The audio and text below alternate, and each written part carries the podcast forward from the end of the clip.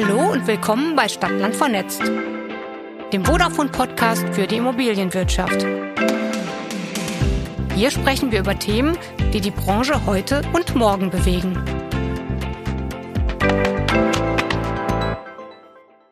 Herzlich willkommen zu einer neuen Folge von Stadtland vernetzt, dem Podcast von und für die Immobilienwirtschaft. Heute widmen wir uns wieder einem wichtigen und zentralen Thema. Ein Thema, welches gefühlt alle Industrien betrifft, aber insbesondere auch die Immobilienwirtschaft. Wir widmen uns dem Fachkräftemangel. Obwohl die Digitalisierung langfristig als Lösung auch für den Fachkräftemangel gilt, stellt sich doch gerade, wenn es um Personal geht, eine Herausforderung dar. Die Umsetzung von aktuellen Themen wie ESG, Dekarbonisierung, Smart Buildings erfordert bereits heute digitale Expertise und genau diese ist aktuell im Immobilienbereich noch zu knapp. Was also können die Unternehmen der Immobilienwirtschaft tun? Um diese Frage auf den Grund zu gehen, habe ich zwei ausgewiesene Experten eingeladen. Zum einen begrüße ich Herrn Professor Dr. Amutat, Professor für Personalmanagement und Organisation an der Hochschule Bielefeld. Herzlich willkommen, Herr Amutat. Vielen Dank für die Einladung. Mein zweiter Gast ist Rüdiger Grebe, Consultant für Organisationsentwicklung und New Learning. Er ist Teil der Leitung der EBZ Akademie, dem Europäischen Bildungszentrum der Wohnungs- und Immobilienwirtschaft mit Sitz in Bochum. Herzlich willkommen, Herr Grebe. Ja, vielen Dank für die Einladung. Vielen Dank Ihnen, dass Sie der Einladung gefolgt sind. Um die verschiedenen Facetten des Fachkräftemangels in der Wohnungs- und Immobilienwirtschaft zu beleuchten, zu diskutieren und was für uns als Stadtland Vernetzt Podcast ganz wichtig ist, mögliche Lösungsansätze für diese Herausforderung aufzuzeigen. Bevor wir in die Tiefe gehen, ein kurzes Frage-Antwort-Spiel, damit die Zuhörerinnen und Zuhörer Sie noch ein bisschen besser kennenlernen können. Einige Begriffe schlage ich Ihnen vor und Sie können ganz spontan antworten. Herr Amutat, wenn Sie die Wahl haben, wofür entscheiden Sie sich? Googlen oder ChatGPT? Oh, das ist eine gute Frage. Im Moment würde ich wahrscheinlich sagen googeln, weil ich die Möglichkeiten behalten möchte, die Quellen zu selektieren und äh, nicht nur einen salbungsvollen Text ausgewiesen zu bekommen. Da hört man den Wissenschaftler. Smart Home oder analoges Thermostat? Im Moment analoges Thermostat. Ich möchte im Moment nicht nachrüsten. okay. Bayern München oder BVB? Ach Gott, das ist äh, Pest oder Cholera, muss ich ganz ehrlich sagen. Ich sag mal Kaspar Ruth, weil ich eigentlich auch kein Fußballfan bin. Okay, gut. Also danke Ihnen für diese Einblicke. Und Sie, Herr Grebe, was ist Ihnen lieber? Warmes Bad oder kalte Dusche? Ja, angesichts der Jahreszeit und des Schneeeinbruchs von vor paar Tagen sicherlich warmes Bad. Da bin ich bei Ihnen. Netflix oder ZDF? Ja, eigentlich weder noch. Also ich habe schon seit 15 Jahren kein Fernsehen mehr und gehöre auch zu den ganz wenigen, die nicht Netflix nutzen. Also Sie sind das. Okay, gut, dass ich Sie kennengelernt habe. Okay. Handwerker bestellen oder selbst probieren? Ja, doch, ja, Handwerker bestellen. Ja, wenn man dann überhaupt einen Handwerker bekommt. Genau. Da sind wir genau beim Thema, ne? Fachkräftemangel. Gefühlt und überall fehlen die Fachkräfte und insbesondere auch in unserer Branche. Der Human Resource Monitor Immobilienwirtschaft 2022, der EBZ, liefert alarmierende Erkenntnisse zum bekannten Problem, dem Fachkräftemangel. In der Immobilienbranche sehen sich 55 Prozent der befragten Unternehmen mit diesem Engpass konfrontiert. Ein Problem, das inmitten des komplexen Geflechts aus Klimawende, Nachhaltigkeit und Digitalisierung besonders drängend wird. Herr Grebe, wo sehen Sie die Hauptgründe für den Fachkräftemangel in unserer Branche? Ja, Sie haben ja gerade schon den HR-Monitor vom EBZ angesprochen. Um das vielleicht nochmal zu verdeutlichen, da, da gab es eine Frage drin, was sind so die Hauptinvestitionshemmnisse? Und da war an dritter Stelle nach politischen Vorgaben und äh, mangelnder Bezahlbarkeit der Maßnahmen schon das Thema Fachkräftemangel. Also es ist definitiv ein großes Thema in der Branche. Was sind die Hauptgründe? Natürlich spielt das Thema Demografie mit rein, auch wenn sich die demografische Situation in den nächsten Jahren sicherlich normal verschlechtern wird, dramatisch verschlechtern wird. Wir haben im Moment in Deutschland ein Erwerbspersonenpotenzial von 47 Millionen und es gibt Schätzungen vom IAB, das ist das Wissenschaftliche Institut der Bundesanstalt für Arbeit, dass das bis 2030 auf 40 Millionen runtergeht. Ja, ich glaube, das ganz große Thema kommt da noch. Was sind sonst die Gründe für Fachkräftemangel? Ich denke, wir haben in der Immobilienwirtschaft überall dort einen Fachkräftemangel, wo neue Themen in die Branche reingekommen sind. Das ist das Thema Digitalisierung, das ist das Thema ESG, alles was mit Energie zu tun hat. Lange Zeit gab es einen Fachkräftemangel bei Bauingenieuren, Architekten. Das hat sich auch in letzter Zeit etwas abgeschwächt durch die Krise am Bau. Bei diesen Themen, die ich gerade genannt habe, Digitalisierung, ESG, da stehen die Unternehmen vor der Herausforderung, dass sie da mit allen anderen Branchen letztendlich in der Republik konkurrieren. Ja, und das war so bei diesen klassischen Immobilienkaufleuten und so weiter weniger der Fall. Da war man eher so unter sich. Und jetzt konkurriert man mit äh, anderen Branchen. Und ich denke, das ist mit ein Grund, warum es schwierig ist, für die Immobilienwirtschaft da entsprechend Stellen zu besetzen. Man konkurriert mit VW, mit Daimler, mit den großen Konzernen da letztendlich. Alle brauchen die Fachkräfte mit den speziellen Skills. Und Sie sagen ja auch ganz klar, bezüglich der Demografie muss man heute schon was tun, weil in Zukunft wird es noch schlimmer und noch drückender. Der Druck in der Immobilienbranche ist also groß und flächendeckend. Herr Professor Amutat, Sie halten Vorträge zu dem spannenden Thema Trends im Personalmanagement. Gibt es denn Trends, die dem Fachkräftemangel in der Immobilienwirtschaft entgegenwirken können?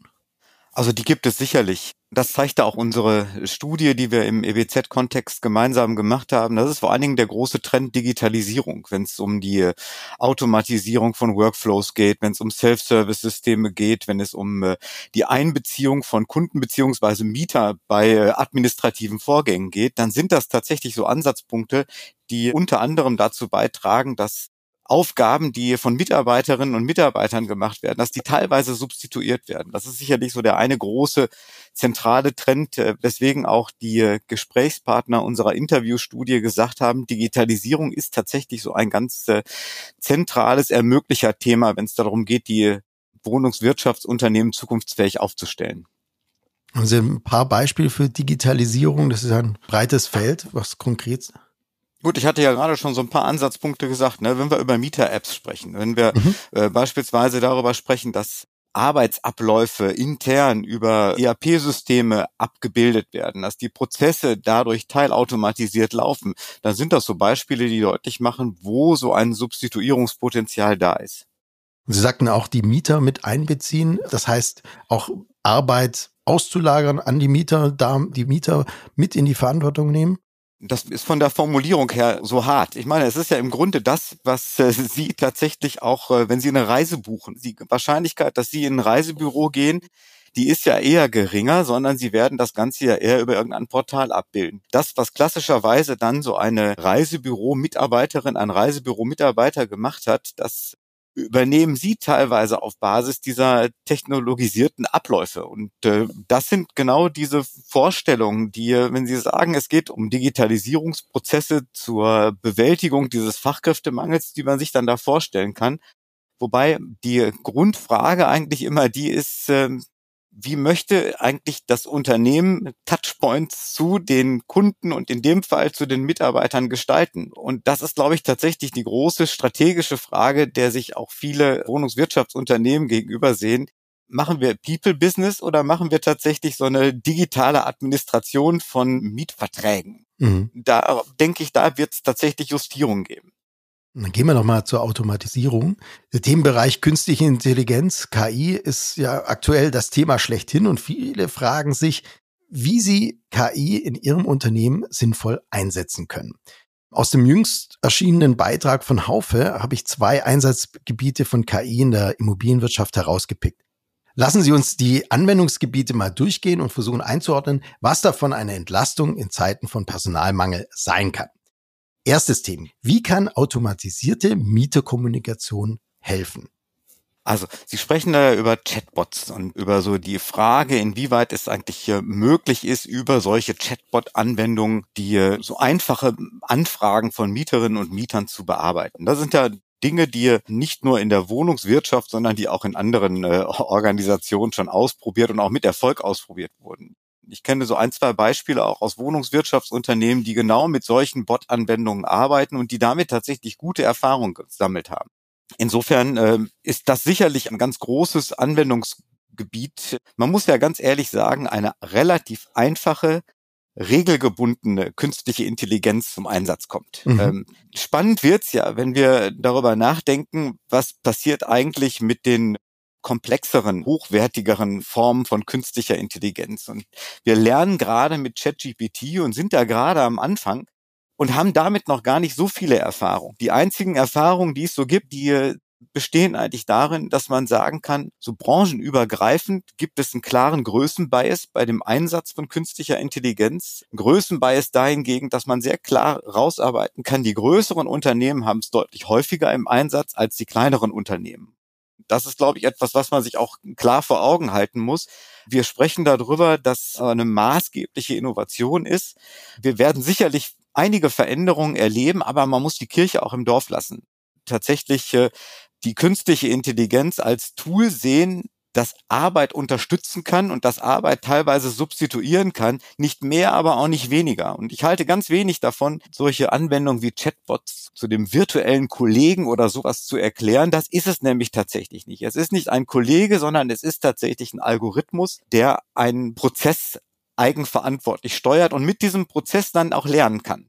Nicht mehr, aber auch nicht weniger. Und äh, von daher bin ich immer so sehr für so eine sehr, für eine gelassenere Techniknutzung auch in dem Fall. Das zweite Thema von diesem Artikel war die intelligente Schadensvorhersage und Schadensabwicklung. Und das, das klingt ja durchaus nach Entlastung. Wie weit sind wir denn schon in diesem Bereich? Was ist hier schon möglich? Ja, das ganze Thema wird ja unter dem Stichwort Predictive Maintenance diskutiert. Da gibt es schon sehr, sehr viel, ne, dass zum Beispiel ein Aufzug automatisch meldet, wenn so ein Wartungsintervall wieder ansteht oder eine Heizungsanlage bestimmte Informationen automatisch liefert oder auch da wieder, ne, wenn Wartungsintervalle oder wenn Störungen sind, dass das alles dann in so einen automatisierten Prozess reinläuft. Ich denke nur, man muss bei dem ganzen Thema immer bedenken, dass wenn wir über, gerade über Wohngebäude sprechen, sind die allermeisten Gebäude eine älteren Baujahrs. Das heißt, viel oft wird sowas in Neubau dann eingebaut. Und da kann das auch gut funktionieren. Aber die Bestände, die die Unternehmen haben, sind in der Regel mehrere Jahrzehnte alt. Also, dass das sicherlich noch eine Zeit braucht, bis sich das alles mal flächendeckend durchsetzen wird dieses ganze Thema, auch so digitale Schadensmeldung, ja, der Mieter hat die Möglichkeit, über ein Kundenportal äh, Schadensmeldung aufzugeben und dass das dann relativ automatisiert durchläuft äh, bis hin zu der, der Technik und den Handwerkern. Da sind die Unternehmen eigentlich schon sehr, sehr weit. Das sind ja auch Prozesse, die unabhängig vom Alter der Gebäude sind. Das ist tatsächlich im Moment, ähm, wenn ich da auch noch einen Beitrag zu leisten darf, ein, ein, ganz großes Forschungsthema, so von Fraunhofer IAO in diesem Bereich künstlicher Intelligenz, dass man versucht, tatsächlich Systeme zu erarbeiten, die man auf solche alten Anlagen draufsetzen kann. Und die dann in der Lage sind, äh, diese alten Anlagen auch mit ähm, solchen Anwendungen, die äh, durch Erfahrung lernen können, die äh, dann aufzupeppen. Aber das ist tatsächlich äh, Forschungsgebiet. Das ist äh, tatsächlich noch nicht so, dass man sagen kann, dass hier Anwendungen schon gefunden wurden, die dann flächig zum Einsatz kommen. Tatsächlich auch in Produktionsunternehmen ist das so der Fall. Also da gibt's noch Ausbaubedarf. Wir haben dazu auch eine Folge gemacht im Stadtland für Netz Podcast mit Herrn Dr. Groß, also für jeden, der da noch tiefer einsteigen möchte in die Gebäudedigitalisierung, da gibt es auch einen Podcast dazu. Was mich jetzt noch interessieren würde, jetzt Ihre Einschätzung, jetzt, wenn wir jetzt nochmal zur künstlichen Intelligenz gehen, also Sie sprachen ja davon, das Anwendungsgebiet ist immer, wenn viele Daten zusammenkommen, wenn man viele Daten auch analysieren muss. Welche Rolle wird denn künstliche Intelligenz, die KI, zukünftig in der Immobilienwirtschaft spielen? Und kann KI tatsächlich helfen, den Fachkräftemangel zu mindern? Vielleicht, um äh, die letzte Frage zuerst zu beantworten, ist das so das Allheilmittel, um den Fachkräftemangel zu bewältigen? Da müssen wir ganz klar sagen, nein.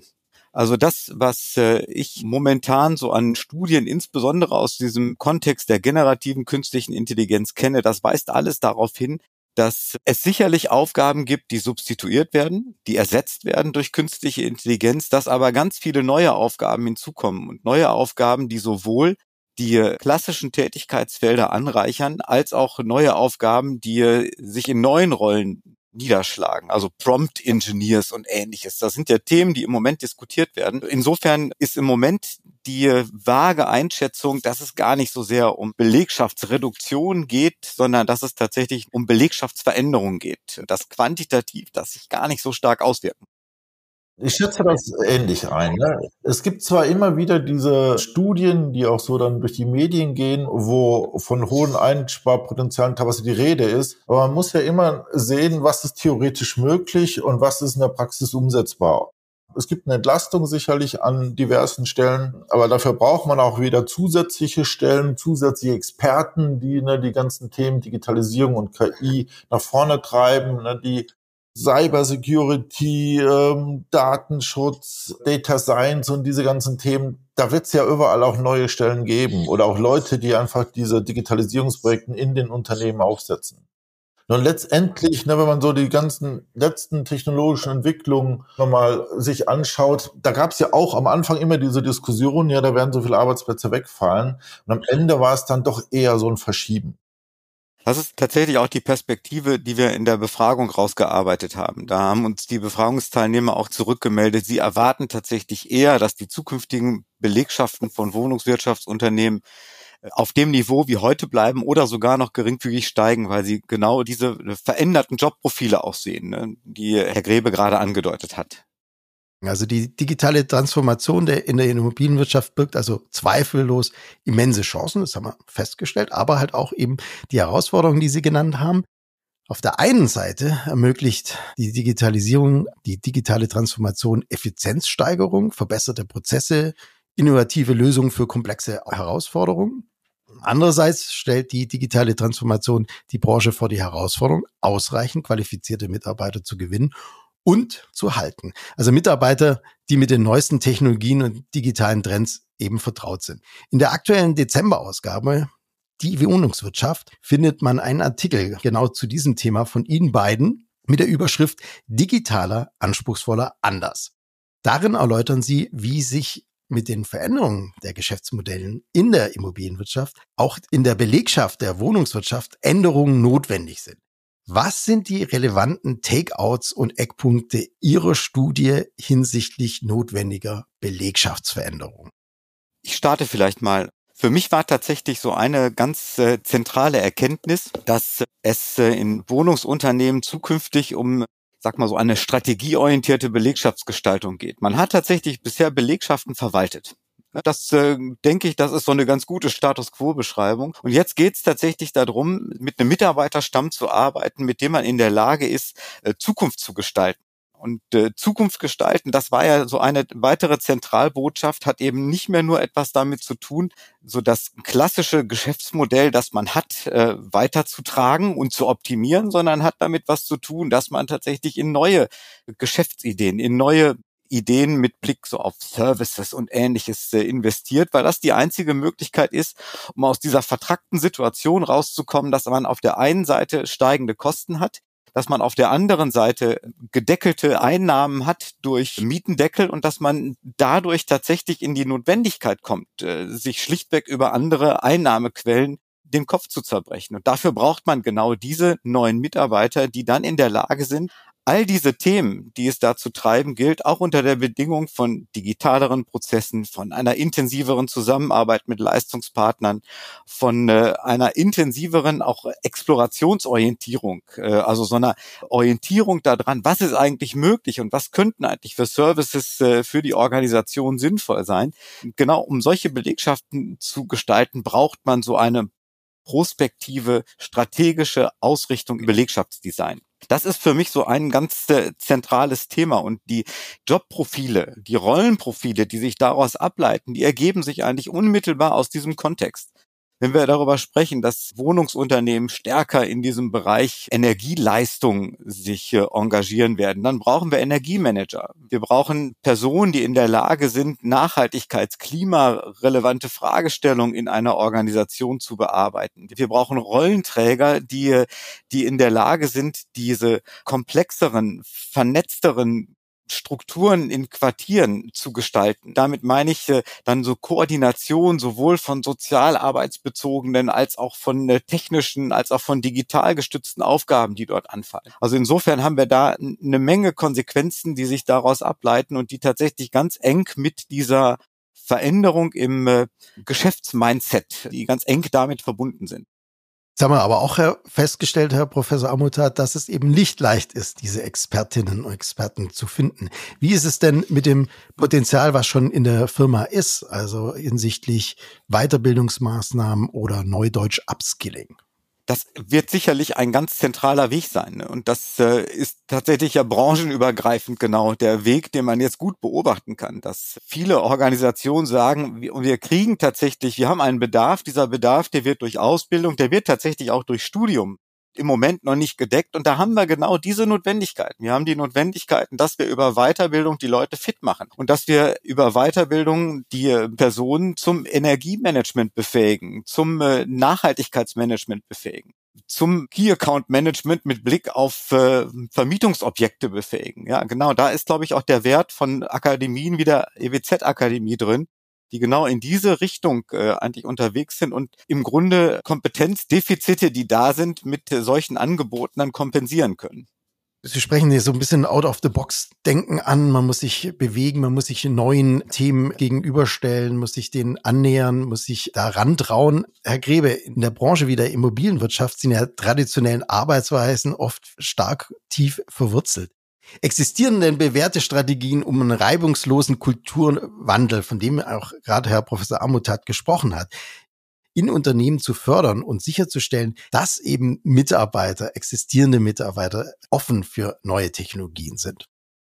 ich denke, die zentrale Herausforderung, die die Unternehmen heute haben, und das hatte ja Herr Amutat auch gerade schon angedeutet, das ist letztendlich, wie reagiere ich als Unternehmen auf so eine ungewisse Zukunft? Auf Themen, die ich vielleicht heute noch nicht kenne, mit denen ich aber in der Zukunft klarkommen muss. Und das ist halt eben bei Immobilienunternehmen, die doch häufig ein relativ statisches Geschäftsmodell hatten und dadurch auch letztendlich so eine doch recht konservative Unternehmenskultur eine ziemliche Herausforderung. Weil letztendlich geht es darum, wenn ich auf dieses Umfeld flexibel reagieren möchte, dann brauche ich so eine Veränderungsbereitschaft, eine Veränderungskompetenz, sowohl auf der Ebene der Mitarbeiter, aber ich denke, der zweite Punkt ist auch ganz wichtig, auch auf Ebene der Organisation. Dann ist so die Frage, wie funktioniert so eine Kulturveränderung oder, oder wo kann man da ansetzen? Ich denke, vorab ist ganz wichtig, Kulturveränderung das funktioniert niemals auf Knopfdruck. Ne, ich kann nicht sagen, wir haben jetzt auf einmal eine Veränderungskultur im Unternehmen, ne? sondern es ist schon so ein hartes Stück Arbeit, wo man, glaube ich, mit auf der Zeitachse auch konsequent einfach dranbleiben muss. Wichtig finde ich es immer, dass eine Organisation oder so ein Team ein gemeinsames Bild, ein gemeinsames Zielbild hat, wo man hin will oder, oder was man möchte. Das ist wichtig auch für die Mitarbeiter, dass es dass man eine Notwendigkeit für so einen Wandel sieht. wenn das nicht gegeben ist, dann ist es relativ schwierig. Wenn so eine Belegschaft der Meinung ist, das kann alles so bleiben und wir müssen uns nicht verändern, wir müssen nicht weiter Digitalisierung, ne, wir müssen uns nicht diesen ganzen ESG-Themen stehen, dann ist auch so ein Wandel schwierig.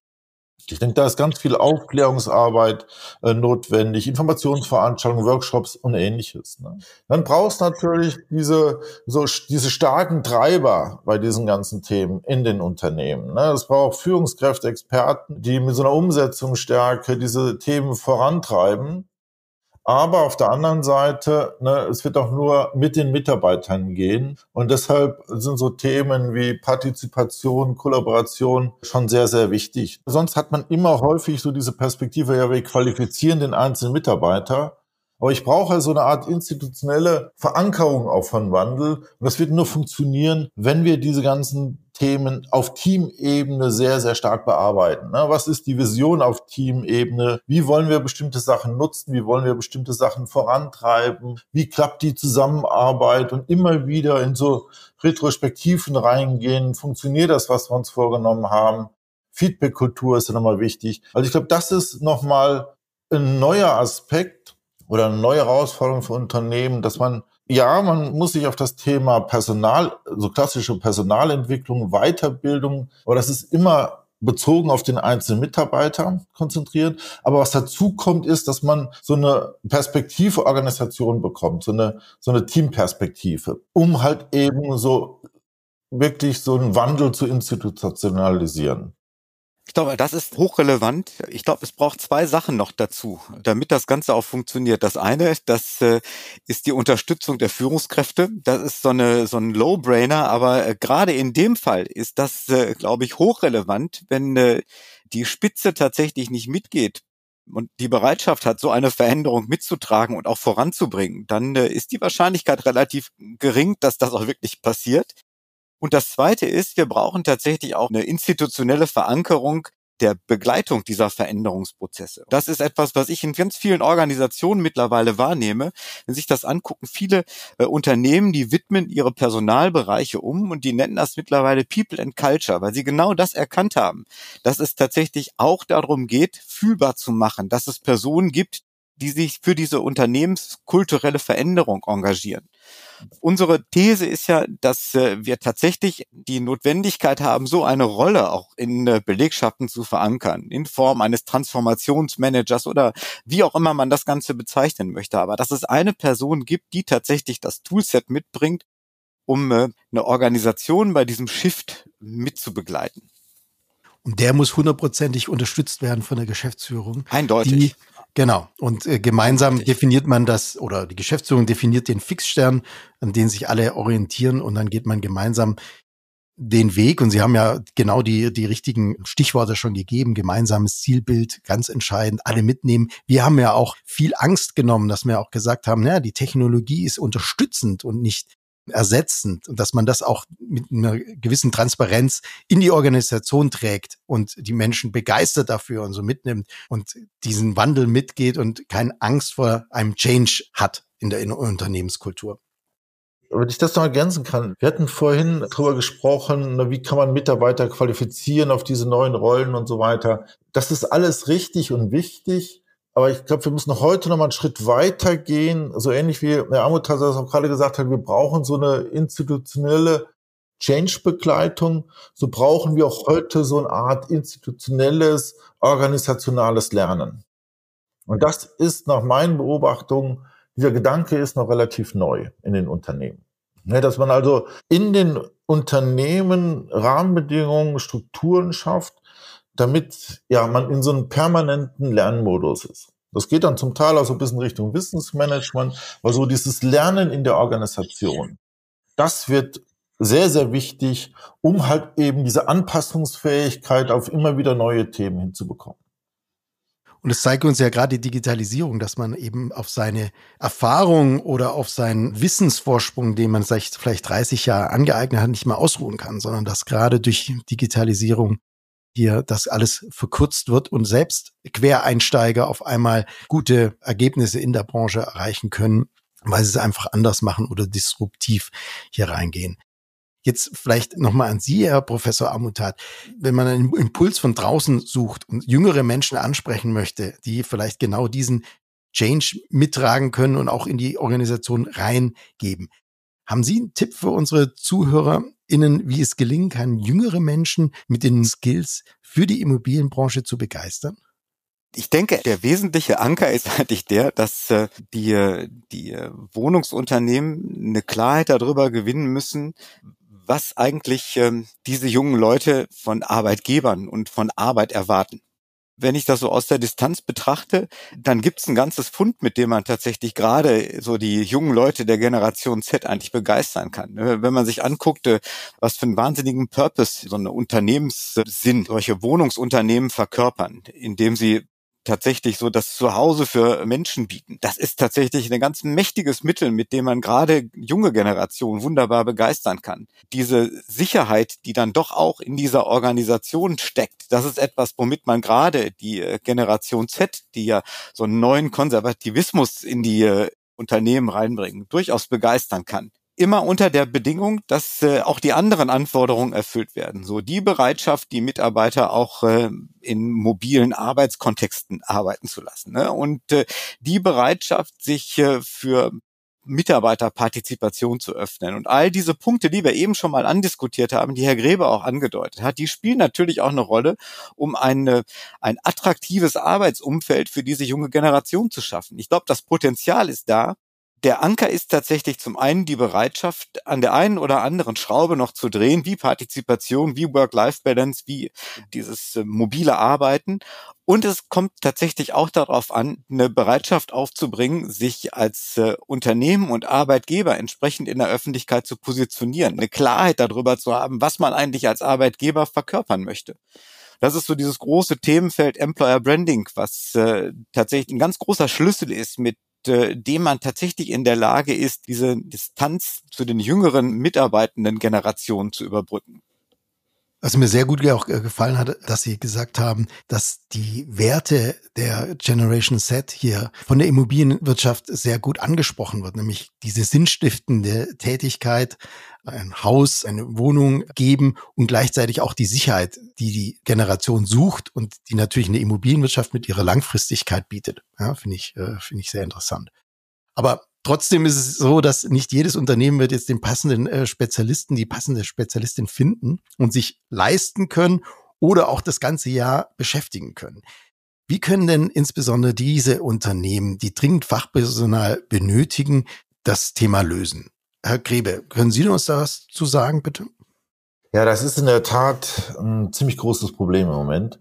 Man muss sich vorstellen, all diese ganzen Änderungen, ob das Digitalisierung ist vor allem, ob das irgendwelche Rechtsänderungen sind. Ne? Die betreffen letztendlich die großen Unternehmen genauso wie die kleinen. Aber so ein großes, sehr großes Wohnungsunternehmen, die können sich, was weiß ich, für so ein Thema wie ESG eine ganze Abteilung aufbauen oder wie steige ich in irgendwelche Mobilitätskonzepte rein. Die können sich da alle Experten dieser Welt holen. Und bei kleinen Unternehmen macht das alles irgendwie der Vorstand oder der Geschäftsführer noch mit. Weil man kann sich ja nicht unbegrenzt, als kleines Unternehmen, das vielleicht 20 Mitarbeiter hat, kann man sich ja nicht unbegrenzt äh, viele Experten leisten. Ja, und ich denke, man muss da neue Wege gehen, muss Sachen vielleicht nochmal grundsätzlich hinterfragen oder vielleicht aber auch die Stärken, die es in der Branche gibt, auch nutzen. Wir haben nämlich eigentlich eine Kultur in der Branche, wo die Unternehmen gerade Wohnungsunternehmen, sehr, sehr stark zusammenarbeiten, weil die sich eigentlich selten in der Konkurrenzbeziehung befinden. Ne, ein Wohnungsunternehmen aus Duisburg, gerade ein kommunales, das eine Bestand in Duisburg hat, das andere in Essen, die konkurrieren nicht. Und selbst wenn die in einer Stadt zusammen anbieten, gibt es doch eine Kultur, dass man sehr eng über Arbeitsgemeinschaften zusammenarbeitet. Ja, und da gibt es Diskussionen, zum Beispiel Energie einzukaufen und sowas. Und ich denke, so ähnlich müsste man das auch beim Thema Fachkräfte sehen, dass man vielleicht dahin kommt, äh, sich bestimmte Spezialisten zu teilen oder dass man bestimmte Aufgaben wie zum Beispiel so Digitalisierung oder auch Nachhaltigkeitsberichterstattung versucht irgendwie so zwischen den Unternehmen zu bündeln, vielleicht ein bisschen auszulagern und sagt, da schaffen wir irgendwie so eine Einheit, wie auch immer das juristisch aussieht, wo wir dann als Arbeitsgemeinschaft und solche Spezialisten leisten.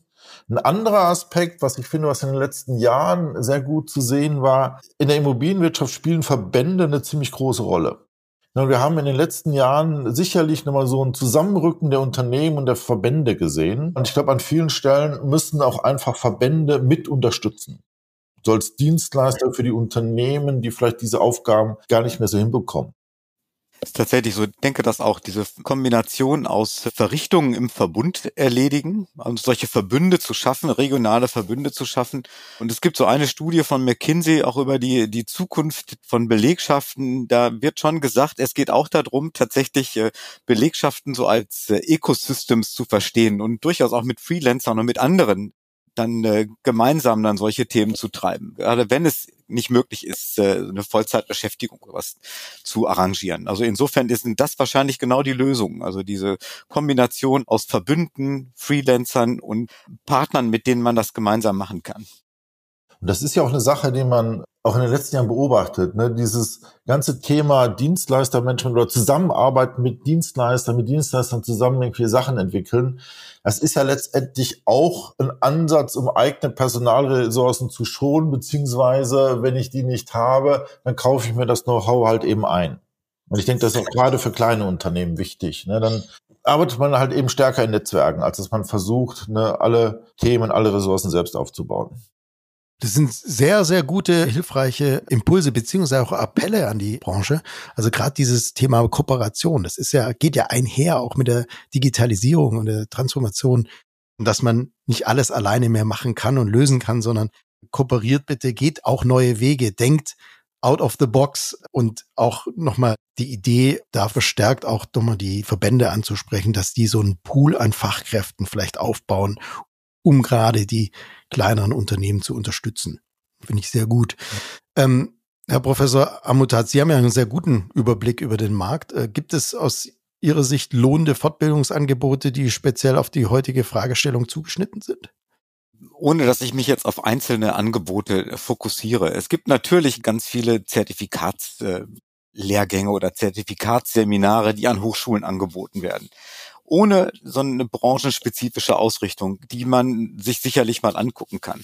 Es gibt viele Weiterbildungsanbieter, die Ausbildungen, die Seminare in diesem Kontext anbieten. Ich hatte eben schon mal die EBZ-Akademie ins Gespräch gebracht, die schon sehr spezifisch dann wegen dieses äh, enormen Branchenbezugs äh, Angebote formuliert hat, mit denen man genau in diese Richtung Kompensation für fehlende Ausbildungsinhalte betreiben kann. Also insofern ähm, ist das tatsächlich der einzige Weg im Moment, äh, wo die Studiengänge und wo die Ausbildungen noch nicht umgestellt sind, um äh, sich mit Inhalten und mit Kompetenzen zu versorgen, um Mitarbeiter zu kriegen, die diese neuen Aufgabenfelder bearbeiten können.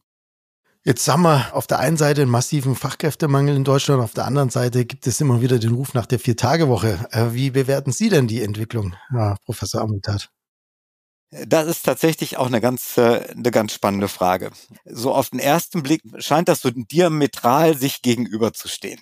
Auf den zweiten Blick wird eigentlich eine Sache deutlich, die ich im Moment auch an der ganzen Digitalisierungsdiskussion ganz massiv vermisse. Und das ist so die Frage, dass wir eigentlich äh, nicht klären, welche Rolle eigentlich Arbeit in so einem digitalisierten Zeitalter spielen soll. Wir digitalisieren uns äh, durchaus an der einen oder anderen Stelle, da sind wir schon sehr weit fortgeschritten mit digitalen Prozessen und wir substituieren Arbeit an der einen oder anderen Stelle. Wir arbeiten mit Work-Life-Balance und dieser Vier-Tage-Woche, die Sie ganz zu Recht anführen, ist ein Beispiel für dieses äh, Work-Life-Balance-Thema. Und die Frage ist eigentlich, welche Rolle soll eigentlich Arbeit zukünftig im Leben eines Menschen spielen? Das ist ein bisschen abstrakt formuliert, aber das ist für mich tatsächlich eine der zentralsten Fragen. Auch um solche Phänomene wie Fünf-Stunden-Tag und Vier-Tage-Wochen. Es gibt ja ganz viele von solchen innovativen Konzepten, um die angemessen beurteilen zu können. Ich glaube, dass dieser Diskurs tatsächlich fehlt. Ne, und äh, dass wir viel zu sehr über das Lernen von Maschinen nachdenken und viel zu wenig über das Lernen von Belegschaften, dass wir und von Organisationen, dass wir viel zu sehr über die Integration von ChatGPT nachdenken und dass wir viel zu wenig darüber nachdenken, wie soll denn das jetzt ganz konkret genutzt werden? Und das Schlimme ist, das fängt tatsächlich an der, in der Schule an, in der ein Whiteboard ein Whiteboard ein Whiteboard ist und äh, man tatsächlich kein didaktisches Konzept drumherum bastelt, wie man das Ganze angemessen nutzen kann. Und das hört im Unternehmen tatsächlich dann ja nicht auf. Und genau an der Stelle ähm, bewerte ich das tatsächlich als eine mangelnde Auseinandersetzung mit äh, dieser ganz zentralen Frage, welche Bedeutung wollen wir Arbeit eigentlich geben? Ist das äh, zukünftig so, dass ähm, wir Arbeit eigentlich total substituieren wollen und dass wir Datenlieferanten für Kraken werden? ist das so eine Perspektive, die wir haben, so eine Art, so eine Art äh, Daten-Eloy, die Futter für die Morlocks sind. Also ich kann es tatsächlich im Moment noch nicht genau sagen. Ich sehe nur, dass genau das überfällig ist, weil wir damit diese Phänomene angemessener bewerten können. Und wenn wir es nicht ähm, definieren, wird es vielleicht definiert und gerade von der Generation Set, die eine, eine klare Vorstellung davon hat. Ne? Ganz genau. Ja, ich denke, so auch gesamtwirtschaftlich, wir müssen natürlich immer sehen, auch bei diesen Diskussionen, so um Vier-Tage-Woche und so, wir sind nicht alleine auf der Welt. Ne, und wir stehen halt eben an ganz vielen Stellen in einem internationalen Wettbewerb sicherlich Länder, Regionen, die sehen das ganze Thema komplett anders und die haben vielleicht auch diesen Fachkräftemangel gar nicht. Ne, das ist ja jetzt kein Phänomen Fachkräftemangel, den es weltweit gibt, sondern das ist eher in ausgewählten Ländern der Fall. Und ich glaube, oder mir persönlich kommt das bei diesen ganzen Diskussionen auf eine Vier-Tage-Woche und so weiter doch ein bisschen zu kurz. Ja, schön zwei unterschiedliche Perspektiven finde ich gut. Ja. Sie haben gerade, Herr Grebe, den internationalen Wettbewerb angesprochen. Jetzt nochmal die Frage an Sie beide. Also für konkrete Hilfestellung, um dem Personalmangel entgegenzukommen. Was ist mit solchen Themen wie Verlängerung der Lebensarbeitszeit, Förderung von Quereinsteigern und insbesondere auch die Steigerung der Erwerbsquote gerade von zum Beispiel Frauen? Welche Maßnahmen halten Sie denn für das größte Potenzial? Also ich glaube, ich würde gar nicht eine Maßnahme rauspicken, sondern äh, ich würde tatsächlich sagen, es ist das Gesamtpaket. Und äh, für mich gehören eigentlich immer so drei, vier Elemente zu so einer Strategie gegen einen Fachkräftemangel. Ein Element äh, ist immer, dass äh, man versucht, die Mitarbeitenden, die man hat, zu binden und dass man versucht, die so lange wie möglich leistungsfähig zu halten. Da gehört dann Gesundheitsmanagement und ähnliche Themen, die gehören da rein. Und das ist für mich tatsächlich ein ganz dicker Brocken, der, den jedes Unternehmen bearbeiten muss. Für mich ist ein zweiter Brocken immer dieses äh, Anbieten von interessanter Arbeit und das deutliche Kommunizieren, Employer Branding, was wir eben schon mal angesprochen haben. Und dann gibt's tatsächlich so einen dritten großen Block, und den fasse ich mal mit so alternative Rekrutierungsstrategien zusammen. Und damit äh, meine ich zum einen dass man andere Wege geht bei der Ansprache von potenziellen Kandidatinnen und Kandidaten. Ich nenne mal nur so ein Stichwort Active Sourcing, dass man tatsächlich versucht, nicht nur Post and Pray zu machen, sondern dass man tatsächlich versucht, aktiv auf Bewerber zuzugehen. Und zum Zweiten ist das nicht nur die Kanalfrage, sondern auch die Zielgruppenausweitung. Und das sind Punkte, die Sie eben angedeutet haben. Sie haben eben äh, von der Erwerbstätigkeit von Frauen gesprochen. Ich glaube, sinnvoll wäre sicherlich die Teilzeitquote von Frauen schon zu verändern. Das wäre schon ein wahnsinniger Schub, mit dem wir unglaublich viel Kapazitäten gewinnen würden, mit den entsprechenden abfedernden Maßnahmen, die man im Unternehmen erarbeiten muss. Wir haben das Thema äh, internationale Fachkräfte, das wir diskutieren müssen und das wir damit einbeziehen müssen. Und äh, das ganze Migrationsthema, das eigentlich ganz wunderbar in dieses Themenfeld reinpasst, was wir tatsächlich gar nicht intensiv nutzen.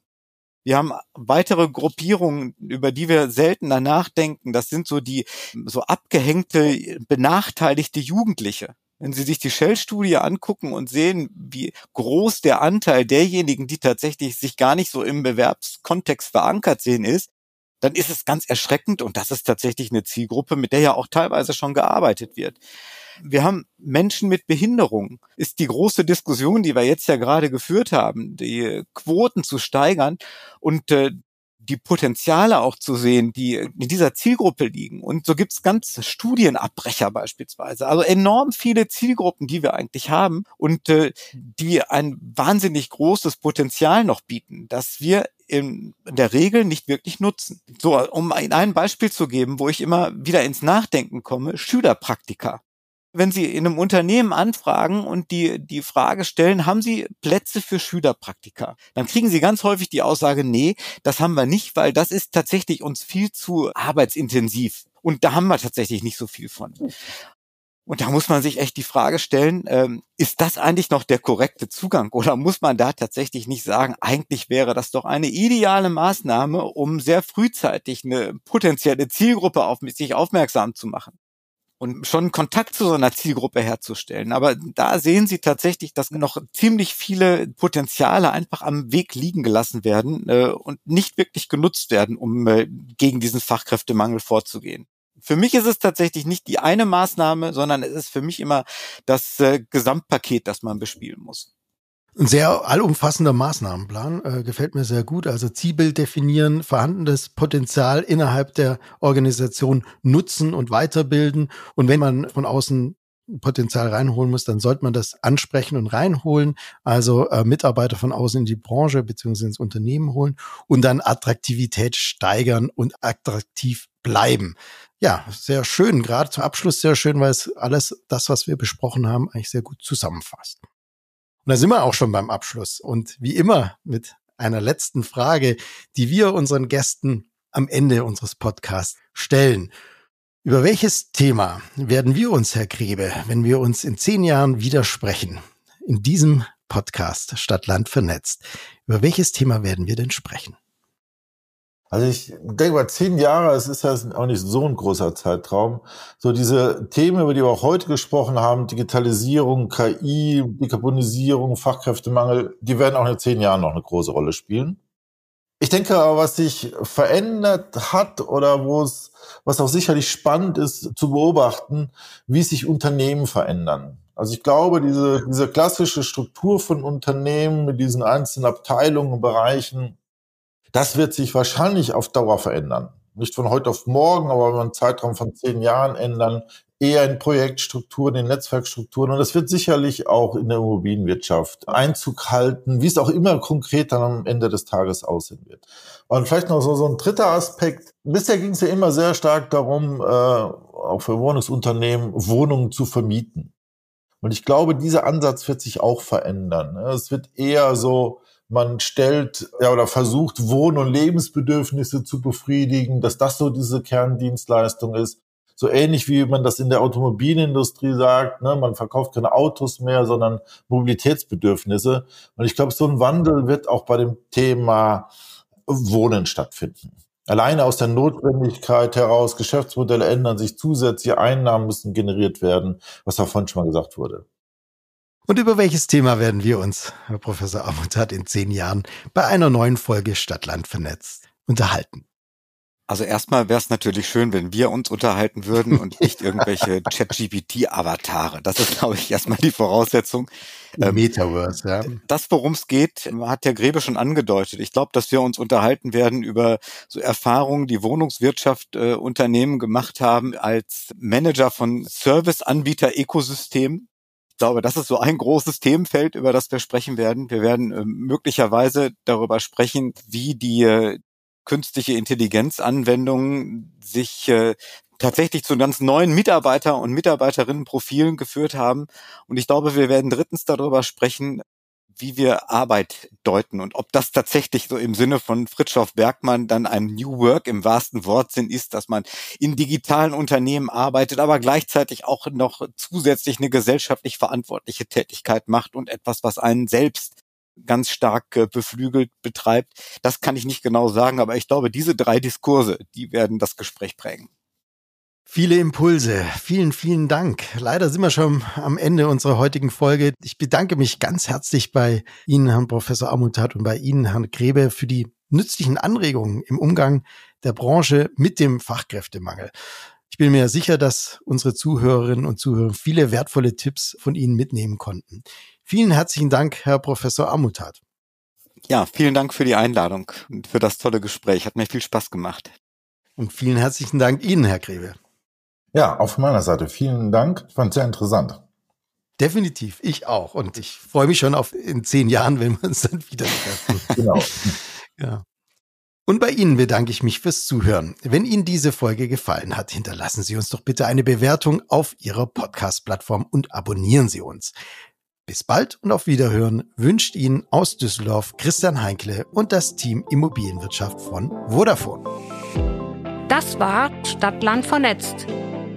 Der Vodafone Podcast für und mit der Immobilienwirtschaft.